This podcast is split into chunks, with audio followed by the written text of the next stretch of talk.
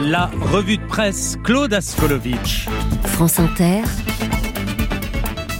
le 7-10. Et Claude, vous nous parlez ce matin d'un manteau. Un long manteau militaire de cuir dont un vieil Allemand a affublé un épouvantail au fond de son jardin.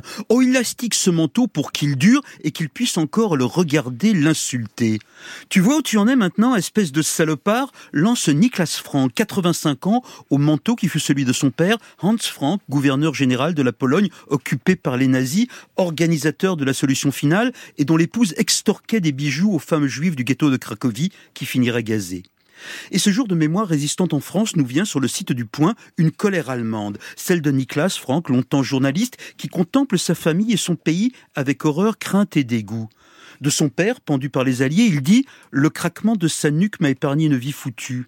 Des Allemands, il dit qu'ils sont incapables d'empathie, qu'ils ne se sont jamais mis à la place de leurs victimes, et que si les historiens ont fait le travail dans les familles à régner le silence, ce pays irait mieux si les Américains avaient envoyé 50 000 psychothérapeutes, alors les enfants auraient posé des questions.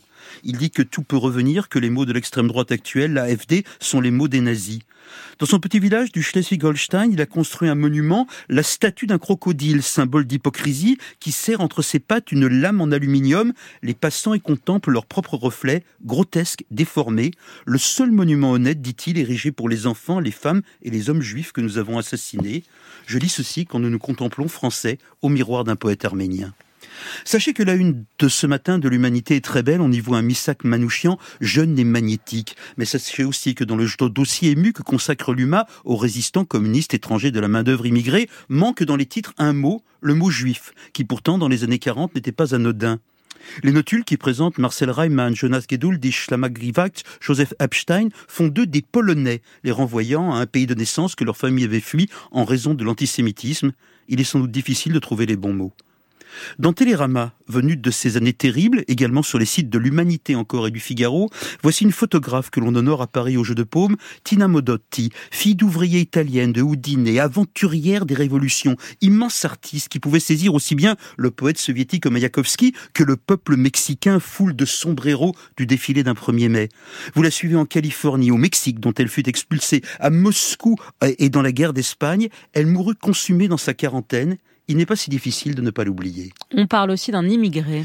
Un Pakistanais qui, au sentier à Paris, dormait dans la rue et toquait aux portes pour trouver du travail, mais qui, par son génie, devient prince du tissu et son histoire, à Ali Bati, inspira la comédie La vérité si je mens.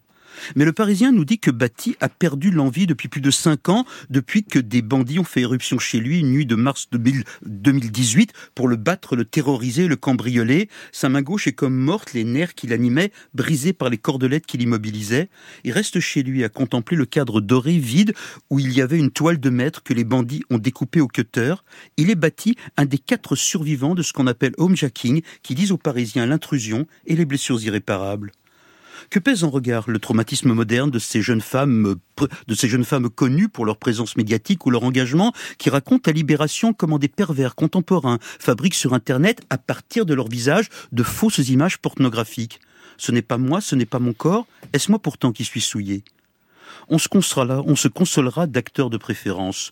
On ne peut qu'aimer dans La Voix du Nord et dans Nord Littoral Monsieur Brandon Flieg, 29 ans, boulonnais d'origine foraine, mécanicien, devenu le héros de l'Empire, version ch'ti de la guerre des étoiles que lance Bruno Dumont, nous vous en avons parlé. Pendant le tournage, il embêtait un peu tout le monde sur le plateau parce qu'il voulait non seulement jouer, mais aider la régie, les machinistes, les décors.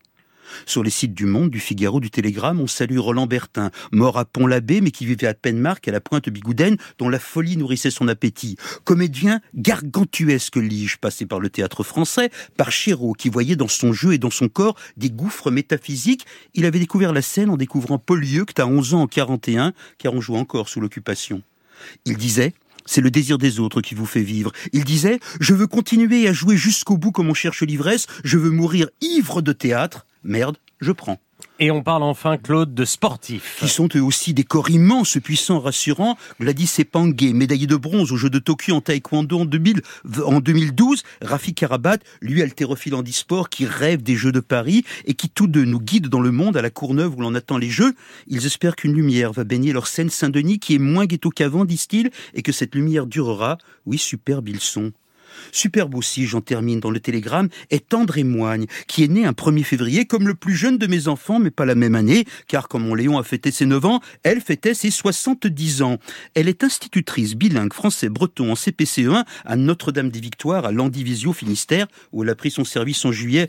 Heureusement, la prof titulaire est en congé maternité, les remplaçants défilés sont restés, sept depuis la rentrée, alors on est cherché André, retraité, qui faisait du soutien bénévole à l'école d'Iwan de Landerneau. André a pris son service pour les douze moufettes de la classe, le rectorat de Rennes a pris en charge son salaire, et puis est venu ce 1er février, joyeux anniversaire. En guise de cadeau, le rectorat a cessé de payer le salaire d'André, expliquant qu'il n'allait pas prendre en charge un prof septuagénaire, mais si elle voulait, André pouvait travailler bénévolement.